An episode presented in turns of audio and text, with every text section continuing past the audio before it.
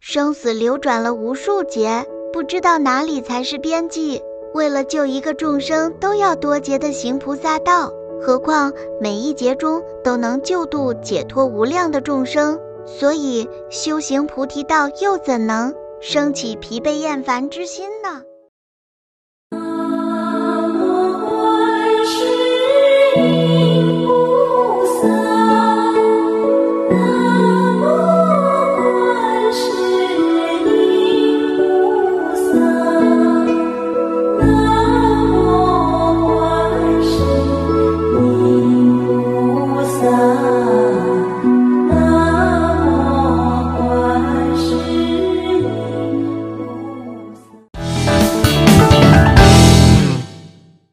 用讨论的角度发现更多的未知，欢迎收听今天的月光讨论。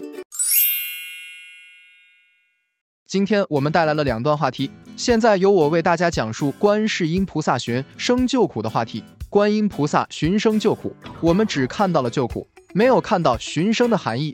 寻生后再救苦，这个世界上有因果关系，因果业力，每个人生来带着不同的业力，有一些人会长受着恶果，我们会觉得我很慈悲。他长受恶果的时候，让他不受恶果而得诸乐。你有没有想过，他先前遭受的苦是他的苦报？你是否能够纠察到三是因果关系？不能，怎么能够做到公平，做到平等？这一生当中，他遭受这个苦，菩萨会不救他吗？也不是。任何一个悔过之心的生成，就是不一样的开始。当一个极恶之人升起忏悔之心，念诵观世音菩萨，得名有几个动机：第一，有悔过，因为隔音之谜他不知道，但他心生忏悔，这是真的；第二，能够称颂菩萨的名号，可以灭罪。所以，当一个人升起悔过之心，并称念观世音菩萨名号，以致诚之心称颂之时，会得到观世音菩萨的救助，这并不意味着菩萨再救一个恶人，而是在救一个改过自新的新人、心善人。救完之后，让他升起智慧，修智慧，得智慧，最终获得解脱。他不是单纯的说你在受苦，我从苦当中把你救出来，不是的。菩萨救众生的时候，要看整体的因果关系。我们去看这件事情。去救众生的时候，我们是陷入个人狭隘的情绪当中，讲的是恶人要受到惩戒，善人要受到庇护，这个想法对不对？是不对的。菩萨是出于什么？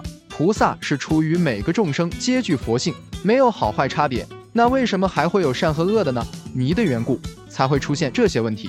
所以菩萨的圣号又称之为觉，众生念菩萨的名称。就是这个觉名开始，就是他要觉悟的种子要开始种下，以及萌芽的时刻。所以菩萨教他如何获得觉悟。那么接下来的时间给到同修分享另一段话题。好的，那么现在由我继续分享观世音菩萨救众生的话题。那有些人说，那我在修行的过程当中也没有看到菩萨出来，告诉我怎么修，我连菩萨的面都没有见过，这也是因果关系。菩萨之身为光明身，为法性身，是众生不可见。若非菩萨化身，众生怎能得见？有的人说，那我连菩萨的化身都没有见到过，就如同佛降世一样。佛不以小事、小因、小缘而降世，佛以大事因缘出现。菩萨的化身也是这样的道理，它也不是小事、小因、小缘而能够在你面前化身的。当你见到菩萨化身的那一刻。也预示着你将来的去处和将来的因缘。说那我这一生当中是不是没有希望可以接触到观世音菩萨了呢？当你听到观世音之名称，并且提问这段话的时候，已然是观世音菩萨暗中为你牵缘的缘故。观音菩萨看到说，你无法获得我化身的因缘，也无法获得我现身的因缘、法身的因缘。但是我可以在众生界和你生活的环境当中去观察三世因果的时候，发现你会遭遇这些事情。你在这个过程中又在修持，或者是你在称念菩萨圣号，会生成功德，或者是福报，或者是灭罪，菩萨就会暗中建立渠，让这个水顺着渠而流。就是我们在人生当中遇到佛法，在佛法的修行过程当中增长见闻，这都是菩萨暗中牵线的，怎么能体会不到呢？因为我们没有这么想过，觉得我这些遭遇都是必然的，所以都是观世音菩萨以种种的慈悲方式来救度众生。众生的因果关系中，无法用化身来去见到，也无法用法身来见到观世音菩萨。接触观世音菩萨。但是观世音菩萨会想尽一切办法来救度众生。你看到的一个景象，比如说山河大地让你萌生了对于法的恭敬，对于菩萨的恭敬，还是看到了一棵树、一朵莲花，而你想象到了观世音菩萨或者是法。要记住，圣贤不仅可以通过化身救度，也可以通过变化山河大地、土石山川来救度众生的。